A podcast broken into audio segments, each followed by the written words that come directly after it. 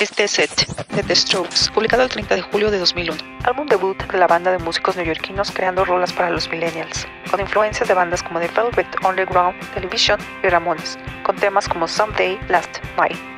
Hablemos de la portada. Se reveló que la modelo era la novia de Lane, por aquel entonces, quien explicó que la sesión de fotos había sido espontánea y sucedió cuando salió desnuda de la ducha. Lane recordó que un estilista había dejado el guante en su apartamento y dijo, hicimos alrededor de 10 fotos. No hubo una inspiración real, solo intentaba hacer una foto sexy. El resultado se incluyó en el libro The Greatest Album Covers of All Time, en el que Grant Scott, uno de los editores, percibió influencias de los atrevidos trabajos de Helmut Newton y Borden. O bien es una portada elegante o fuerte o bien es una parodia sexista de Smell of Love. La portada original fue censurada en Estados Unidos. Se cambió por una en la que aparecía una toma microscópica de una colisión de partículas. El encargado de producción de RCA, Dave Gottlieb, comentó que fue una decisión de la banda y Gentless indicó que Casablancas había dicho que quería que esa fotografía fuera la elegida. Es de las propuestas más influyentes del rock moderno y número 199 en la lista de los mejores álbumes de todos los tiempos de la revista Rolling Stone.